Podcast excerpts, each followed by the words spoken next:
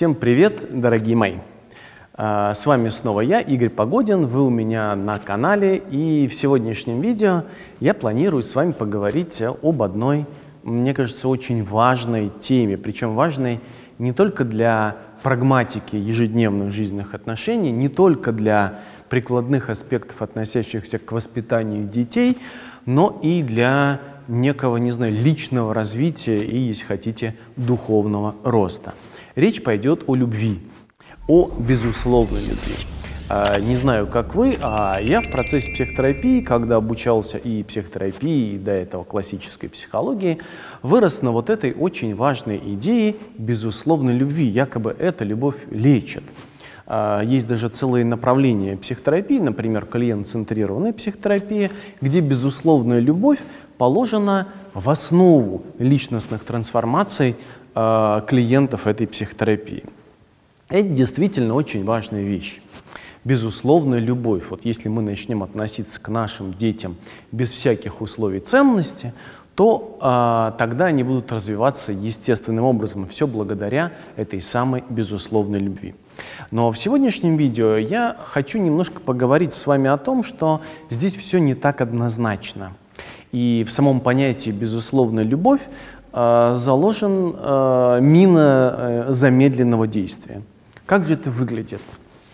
Безусловно, любовь самим своим фактом отсылает нас к любви условной. Что если есть безусловная любовь, то, очевидно, есть ее полярность. Понимаете, да? То есть, когда мы занимаем какую-то одну из позиций, мы тем самым говорим о том, что есть другая позиция. Ну, например, если мы говорим о принятии, то оно существует полезно и нужно нам только до тех пор, пока мы верим, что существует непринятие. Понимаете, да? Толерантность нам нужна только до тех пор, пока мы воюем с интолерантностью. Феминизм нам нужен только до тех пор, пока мы верим, что права женщин ущемляются. Вот так и с безусловной любовью. На самом деле безусловная любовь появляется в тот момент, когда как будто бы утрачивается право любви вообще. И это довольно важная вещь. А, казалось бы, не имеющая отношения к чистой прагматике психотерапии, но нет, имеющая отношение. До тех пор, внимание, пока вы думаете в терминах безусловной любви, вы поддерживаете этими же силами, которые вкачиваете туда свою энергию, поддерживаете любовь условную. Не бывает любви условной или безусловной. Бывает просто любовь. В своих э, более ранних видео на этом же канале, советую вам их посмотреть, я уже записывал видео о любви. И одно из них, оно э, было посвящено тому, а возможно ли любовь без привязанности. И я там э, выделял два разных типа любви, что есть любовь как чувство, и здесь вроде все понятно, что я являюсь источником этой любви, а некто, там, не знаю, мой ребенок, э, моя любимая женщина, э, друзья мои, а, являются а, объектом этой любви. И это чувство, источником которого являюсь я, направлено на этих людей. И тогда действительно мы можем говорить о том, что у этой любви есть начало и конец.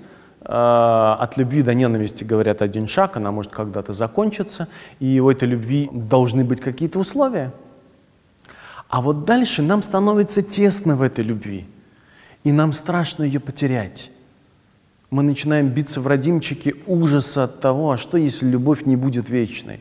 А что если мы перестанем любить своих детей? А что если папа, мама меня перестанут любить? А что если, проснувшись в один день, вы поймете, что больше не любите вашего супруга? Страшновато ведь, правда? И вот тут э, становится важно каким-то образом эту любовь ну, закрепить. И вот тогда мы остервенело начинаем бросаться в поисках еще какой-то любви, которая является какой-то вечной.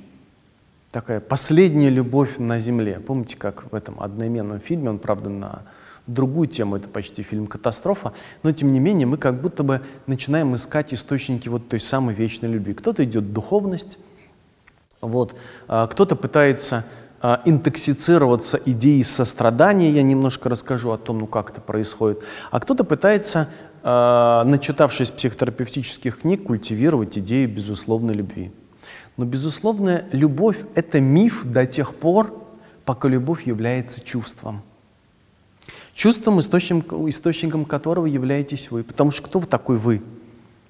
А, вы можете рассматривать себя либо как некую сущность переживания, как это я иногда называю, и тогда вы не тот набор концепций, с которым привыкли себя отождествлять. Но чаще всего вы действительно привыкли хвататься за некоторый образ себя. Какой вы, какая вы, а, какие ваши ценности, каковы ваши приоритеты, каковы ваши жизненные позиции и так далее. Вот этот набор концепций, с которым мы с вами отождествляемся, всегда будет предполагать условия.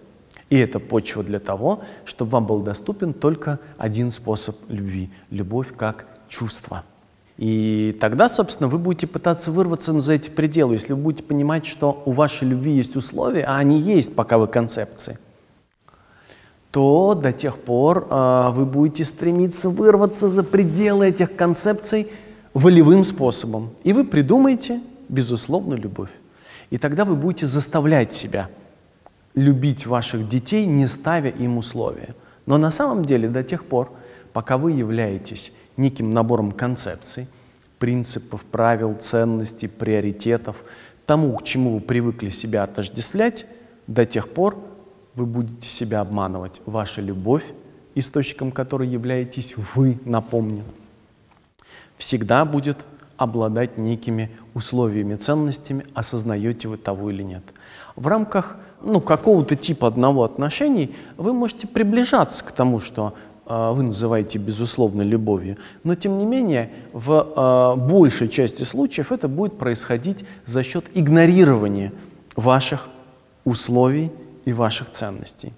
И тогда вам будет казаться, что вы любите э, безусловно, но попробует только другой человек резко и довольно значимо выйти за пределы ваших ожиданий, и вы увидите, насколько ваша безусловная любовь обусловлена.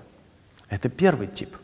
Второй тип, вы можете подумать о том, ну ладно, а возможно ли любовь, которая приближается, там, не знаю, к христианскому понятию благодати или э, к буддийскому понятию сострадания? И оп, а надо же, как это оказывается важно. И в какой-то момент э, целый тип таких эзотерически ну, настроенных духовных или псевдодуховных, часто псевдодуховных людей пытаются ухватиться за очень хорошую, прекрасную, на мой взгляд, идею сострадания или такой божественной любви, если хотите. Но где грань между концепцией сострадания и самим состраданием? А грань, она все там же. До тех пор, пока вы думаете, что вы тот набор концепций, но вы тот или иной мужчина и женщина с теми или иными стереотипами, предпочтениями, ценностями того или иного возраста, а, того или иного культурного среза, социального слоя, а, до тех пор, пока вы отождествляетесь с самыми лучшими, возможно, ценностями, убеждениями, до тех пор, пока вы и те феномены, которые вы привыкли видеть относительно вас, являются одно и то же, вам будет доступна только концепция сострадания. Знаете, какое количество людей, занимаясь а, уже больше четверти века ежедневной психотерапией, я встречал, которые просто отравлены идеей сострадания знаете, вот, э, которые, на, начитавшись книг христианского или там, буддийского, индуистского, адвайтийского свойства, начинают приобретать такие навыки, которые намекают им о том, что эти люди сострадают э, другим людям. Довольно часто а точнее чаще всего, это довольно быстро трансформируется в высокомерную позицию сострадания. И эти люди порой выглядят так, когда говорят вам о сострадании, я довольно часто это встречал и в индивидуальной, и в групповой психотерапии, и в жизни вообще, когда эти люди говорят вам о сострадании, то в этом сострадании много высокомерия, холода, металла, и когда эти люди вам э, сострадают, вам хочется залезть под э, стул или под стол, чтобы больше этого не было – потому что в этом сострадании скорее много дикого холода и отчуждения. В этом нет любви совсем. Поэтому разница между состраданием и концепцией сострадания – это разница двух разных концов Вселенной. На самом деле вы не можете приобрести навыки сострадания. Это невозможно. А каков же тогда выход? Вы можете перестать быть концепцией. Во многих своих видео за последние полгода э, я довольно часто говорю о неком понятии, которое называю сущность переживания. Или о том источнике, который является э, прообразом всех ваших концепций, но не сводим к ним. Внутри вас вы гораздо э, что-то большее и огромное, чем вы привыкли отождествлять с собой. И вот когда вы почувствуете, что вы никогда не были тем набором концепций, а вы всегда были той самой сущностью переживания, вы всегда были чем-то несводимым к форме, но являющимся источником любой формы.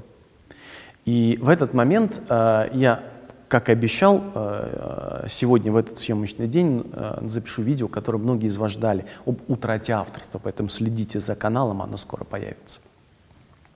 Итак, э, в какой-то момент вы Э, перестаете быть автором своей жизни и перестаете быть источником своей любви, перестаете быть источником сострадания. А что вместо этого? Внимание!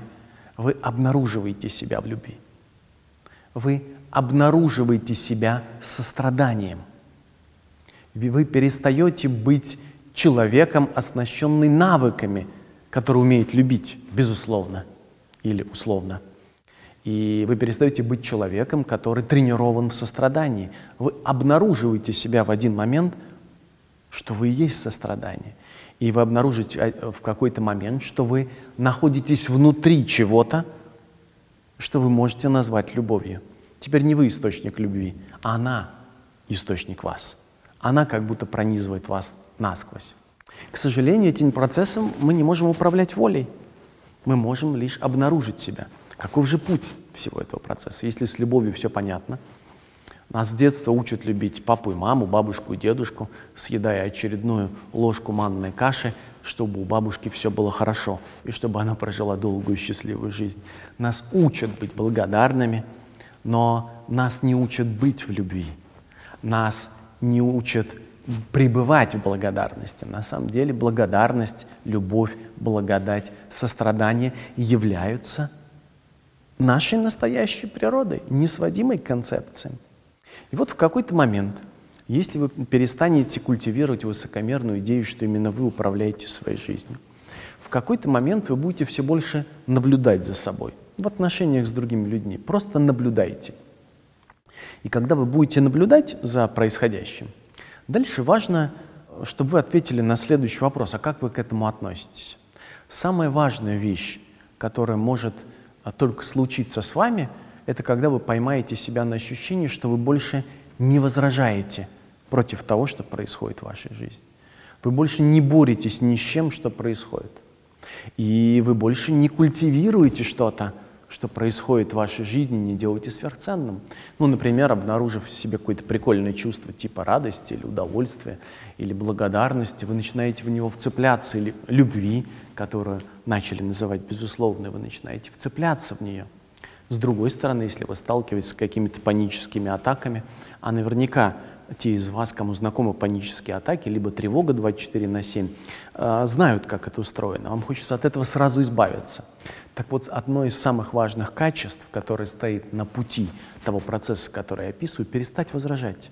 А я в своей жизни, у меня есть только один критерий моего личного развития – насколько в меньшей степени я возражаю против того, что происходит в моей жизни. И насколько в меньшей степени я ухватываюсь и привязываюсь за что-то, что кажется мне очень ценным и привлекательным в ней. И если я перестаю возражать или ухватывать и э, цепями к себе привязывать, что бы то ни было, постепенно я начинаю переходить от того набора концепций, каковым я являюсь, внимание, я все больше начинаю присутствовать в своей жизни. Я когда-нибудь запишу отдельное видео о присутствии. Оно делает чудеса, присутствие — это универсальный растворитель. Я начинаю все больше присутствовать в своей жизни. И автоматически снова начинаю все меньше возражать против чего бы то ни было, что происходит в моей жизни. И в один прекрасный день случается нечто, когда я перестаю быть источником своей любви. Я обнаруживаю себя в любви я обнаруживаю, что я всегда был состраданием. И в этот момент, именно в этот момент, когда вы перестаете быть источником ваших концепций, и вы перестаете отождествлять себя с этими концепциями, в какой-то момент вы начинаете осознавать, что вы никогда не создавали поток любви, а вы всегда им были. И понятие безусловной любви растворяется в воздухе, оно почти расщепляется на атомы, исчезает. Это было искусственное изобретение психотерапии. А концепция сострадания растворяется. Это было искусственным изобретением псевдодуховного пути. Вы обнаруживаете себя состраданием внутри него. Э, условно внутри него, потому что на самом деле вы становитесь эквивалентным ему. И в этот момент больше не нужно ни условной любви, ни безусловной любви. Просыпаясь каждое утро, смотря на ваших детей или смотря на любимую женщину, любимого мужчину, который просыпается с вами в одной постели, вы обнаруживаете себя все в той же любви, которая была вчера. И я это называю выбирать, любить друг друга каждый день заново. И это очень важная вещь. Вот это пребывание в любви, пребывание в сострадании, это то, что является вашей истинной природой. В этот момент все больше а, представления о себе, к которым вы привыкли за долгие годы вашей жизни, все те наблюдения за собой, привычные для вас, все те чувства, которые вы считаете для себя типичными способы обращения с ними, начинают также растворяться в воздухе они перестают э, обладать над вами такой огромной властью. Их власть над вами была ровно до тех пор, пока вы отождествляли себя с тем набором концепций, который психотерапия переживаний мы называем селф-парадигмой.